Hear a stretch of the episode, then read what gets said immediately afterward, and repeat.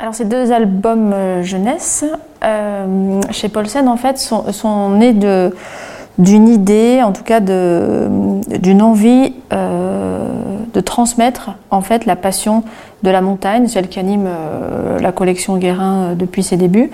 Et on essayait de chercher qu'est-ce que la manière dont on pouvait toucher les plus jeunes, toucher nos enfants. Et l'idée c'était de se dire que cette passion, elle se transmet et que donc elle peut se transmettre sur le terrain, grandeur nature, voilà, amener ses enfants grimper, euh, faire de l'alpinisme ou du ski, mais elle pouvait aussi passer par euh, par les récits qui sont en fait comme des héritages. Par exemple, les conquérants de l'inutile de Lionette Léray, euh, c'est un texte qu'on veut offrir, c'est un texte qu'on a envie de donner à lire pour ceux qui se passionnent pour la montagne. On a envie de leur dire, euh, ben, lis ça, tu vas comprendre des choses, tu vas apprendre des choses.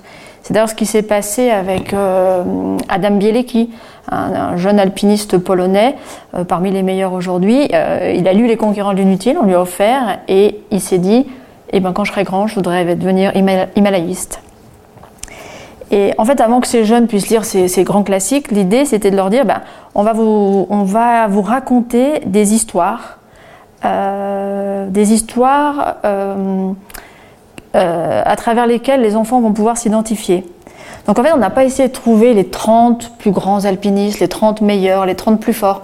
On a essayé en fait de chercher des hommes et des femmes qui, dans, dans l'enfance en fait, avaient quelque chose s'était noué dans l'enfance et qui avait un, petit peu euh, écrit leur destin. Donc ça pouvait être un drame, ça pouvait être un rêve à accomplir, ça pouvait être un défi à relever, ça pouvait être euh, une rencontre.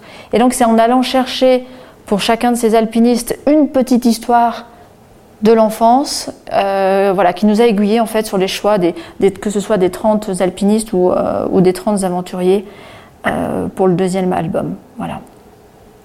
Et un petit mot sur euh, les illustrations et le texte Alors, pour, euh, pour ces deux albums, en fait, on s'est fait euh, accompagner, aider par deux auteurs qui sont auteurs et journalistes et qui travaillent en fait dans la presse jeunesse. Donc, c'est vrai que c'est un univers à part, complètement euh, particulier. Donc on avait vraiment besoin d'aller chercher en fait des auteurs qui, qui dont l'écriture euh, était capable de d'être euh, à hauteur d'enfant. Euh, voilà, c'est un, une écriture particulière. Là, les albums s'adressent aux 8-12 ans. Euh, voilà, ça dépend en fonction de si vous êtes si c'est des, bons lecteurs ou voilà, ça peut démarrer à 8 ans jusqu'à 12 ans. Ils peuvent être autonomes, ça peut être lu le soir avant de se coucher en famille. voilà, donc elles sont toutes les deux journalistes pour la presse magazine spécialisée jeunesse. Donc voilà, donc c'est même avec elles qu'on a fait la sélection des, des alpinistes et des aventuriers parce que elles, nous on connaît notre sujet, euh, on connaît nos, nos, univers et elles, elles nous ont apporté un autre regard. C'est-à-dire qu'à un moment, elles nous ont demandé, bah, il fallait quand même euh, qu'on arrive à trouver quand même un peu plus de femmes, que ce soit assez équilibré. Il fallait qu'on arrive à trouver, qu'on reste pas dans, dans l'histoire, qu'on soit pas trop dans le passé. Parce que les jeunes, ils ont aussi besoin de s'identifier à des, des, des, contemporains. Donc c'est sûr qu'on allait chercher, euh, voilà, le, le, plus jeune, il a 18 ans, euh, c'est un, un, jeune cristallier, Zian, qui est de Chamonix. Et voilà, et on peut, euh, en fait, comme ça, on traverse les époques. Ça démarre à Henriette d'Angeville et ça, et ça va jusqu'à effectivement Zian, qui est, qui, est, tout jeune.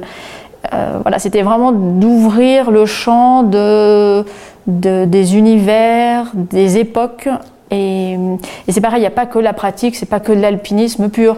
Euh, on a une gardienne de refuge, on a un porteur d'altitude, on a, on a un scientifique, euh, la personne de Joseph Vallot, on a, euh, on a qu'est-ce qu'on a, on a un, secouriste en montagne. Voilà, l'idée c'était vraiment d'explorer tous les univers euh, de la montagne ou tous les univers de, l'aventure à travers, par exemple, euh, Adda Blackjack, qui est une, femme qui, qui, a été abandonnée sur une île par, par, son, par l'expédition avec laquelle elle était venue là.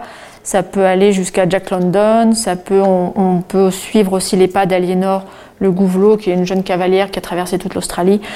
Voilà, donc c'était vraiment de pouvoir s'identifier à tous ces personnages. Et donc, en parallèle des auteurs, on a aussi, euh, du coup, euh, été chercher une illustratrice, alors qui elle avait déjà pas mal d'expérience dans, l'univers de, livres jeunesse, qui s'appelle Emmanuel Algan. Donc les, auteurs, c'est donc c'est Jessica Jeffries Britton et Victoria Jacob, et hum, l'illustratrice donc c'est Emmanuel Algan. Euh, voilà, qui, est allée chercher euh, avec ses portraits, euh, qui a expérimenté. Voilà, elle a travaillé sur, à partir de, ce qu'elle, de son savoir-faire, de son savoir-faire. Elle a été chercher pour nous en fait un travail de portraitiste. Avec des choses assez douces, des choses assez colorées, voilà, qui pouvaient plaire à ce, jeune public-là et qui fait quand même une grande partie de, la, réussite de cet album. C'est-à-dire que c'est, on a envie de se plonger dans chacune des histoires euh, euh, parce que les portraits nous invitent à, en savoir plus. Ils sont, ils sont à chaque fois euh, assez révélateurs de la pratique ou de la personnalité et en même temps tout en douceur. Donc ils nous accompagnent dans, la lecture. Voilà. En fait, ce qui est étonnant avec, cet album, c'est il faut, il imaginer que ce sont des histoires vraies, mais il faut imaginer aussi que finalement leurs histoires, elles sont encore plus extraordinaires que ce qu'on peut lire dans des romans. Euh, par exemple, si Herman Bull et Walter Bonatti, il faut imaginer qu'ils ont euh, démarré l'alpinisme avec des cordes à linge. Il faut se projeter aussi, par exemple, dans l'histoire de, Nathan Paulin, qui est quand même devenu aujourd'hui le, le, eyeliner euh, le plus connu dans le monde, c'est-à-dire qu'il marche sur un fil euh, euh, suspendu entre deux, par exemple, deux sommets. alors qu'il a été pris de vertige lors d'une randonnée familiale et qu'il pensait qu'il pourrait jamais devenir un montagnard. Lydia Bradet, par exemple, quand elle était plus jeune, elle a fait un stage de randonnée et à la fin de ce stage, l'encadrant a prononcé le mot d'alpiniste. Elle ne savait pas du tout ce que ça voulait dire, mais dans sa tête, elle, savait qu'elle allait devenir alpiniste. Elle, a formulé le rêve. Ou alors c'est comme euh, euh, qu'est-ce qu'on pourrait citer? Tenzing Norgay, par exemple, quand il a grandi en Himalaya euh, à, près de 5000 mètres d'altitude, et à force de voir passer les, les, alpinistes du monde entier gravir ces montagnes, il s'est dit un jour, moi aussi, j'irai là-haut. Et il a gravi les étapes. C'est-à-dire qu'il n'avait pas envie d'être seulement Sherpa, il n'avait pas juste envie de porter les, charges des, alpinistes. Et euh, avec persévérance et courage, il a du petit bonhomme qui gardait les yaks, euh, les de sa famille. Il est devenu quand même le premier euh, alpiniste, alpiniste népalais, alpiniste tout court, à gravir l'Everest en 53 aux côtés d'Edmund Hillary. Donc en fait, voilà, c'est ces petites histoires-là qui en fait qui font des grandes histoires de l'alpinisme. Voilà.